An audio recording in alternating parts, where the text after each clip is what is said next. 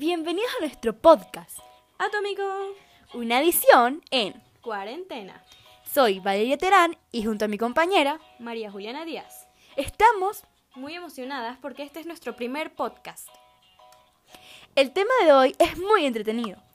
Se trata sobre un tema que está asociado a todo lo que tiene que ver con la ciencia, el cual es el átomo. Claro, porque como ya sabemos, todo lo que vemos y hasta nosotros mismos estamos conformados por átomos. El aire, la tierra, todo. Los átomos son los componentes básicos de la materia. Es difícil hacerse una idea de lo pequeños que son. Para conformar un simple grano de arena, se necesitan trillones de átomos. Un dato curioso es que todos los átomos, sin importar lo que estemos viendo, tienen la misma estructura.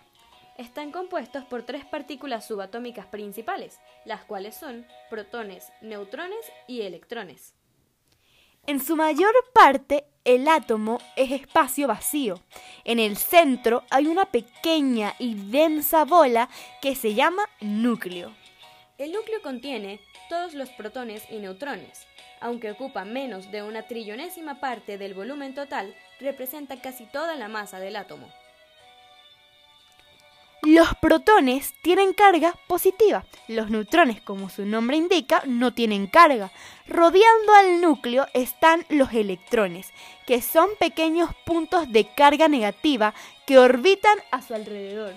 Claro, y el número de electrones en un átomo es siempre igual al número de protones, de modo que la carga positiva y negativa se compensa como en una balanza, y así los átomos son eléctricamente neutros.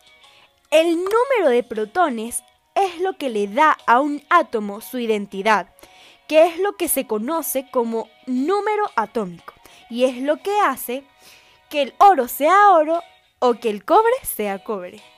El átomo más ligero solo tiene un protón, y este es el hidrógeno. Si tuviera dos protones sería helio, y si tuviera ocho sería oxígeno. Un ejemplo del átomo es cuando tenemos un lápiz. A ese lápiz lo partimos por la mitad y esa mitad por otra mitad.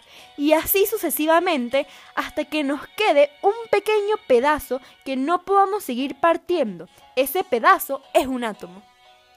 Esta información fue sacada del Rincón de la Química Básica, un canal de YouTube lleno de información nutritiva para el día a día.